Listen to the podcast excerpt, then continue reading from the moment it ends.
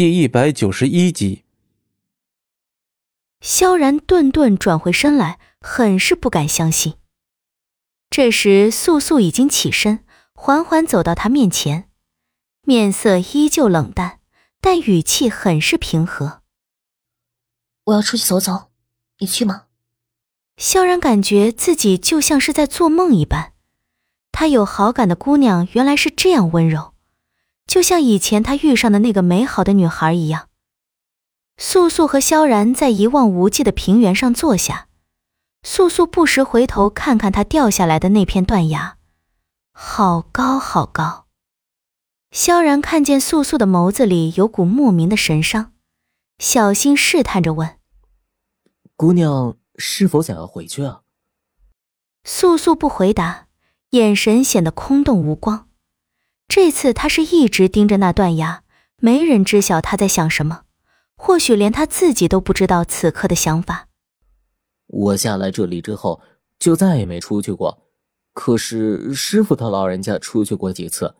姑娘如果想离开，我可以去向师傅询问出口。萧然的话语中明显带着不舍。素素收回视线，她不知道自己的想法是什么。也不知道今后的打算是什么。姑娘，嗯，姑娘。见素素一直沉默不语，萧然也不知道该说些什么了。不知道这像死水一样的沉默持续了多久，素素终于开口：“我想留在这儿，想斩断一切前缘。”萧然没有经历过素素经历的事。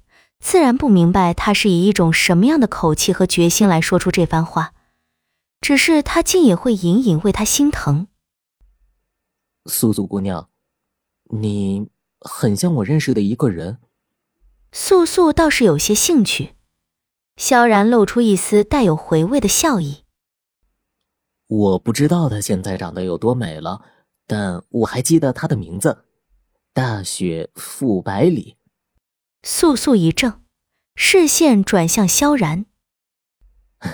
他叫百里暮雪。萧然认识他，在他还是百里暮雪的时候，和萧然一起在外待到很晚。素素的注意力成功的被他的话吸引过去。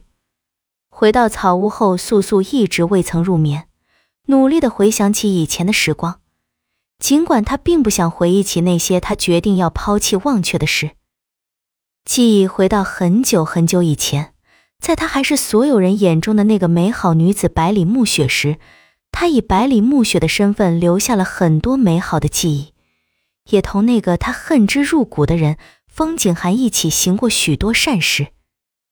萧然的样子开始在素素脑海中成型。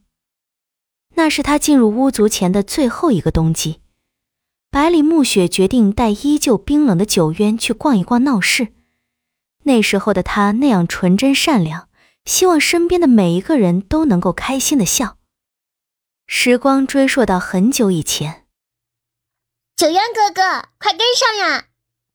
冬季，大雪覆盖了一切华丽的色彩，热闹不减的市场上停着一辆极为华贵的马车，马车附近一位年事已高的老人神色担忧，向着人群中大喊着：“小姐。”您慢点啊！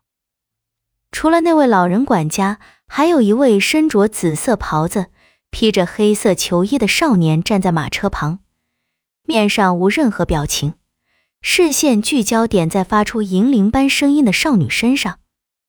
管家老人前进两步，忽地反应过来，以他的速度根本追不上前面的小姐，这才拉着那少年衣角：“九烟少爷，还有劳您去看着点小姐了。”管家的态度极其诚恳。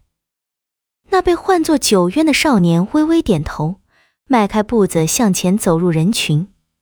风吹动他的球衣，略略扬起，格外好看。不到一会儿，九渊赶上百里暮雪的步伐，紧紧跟在他身后。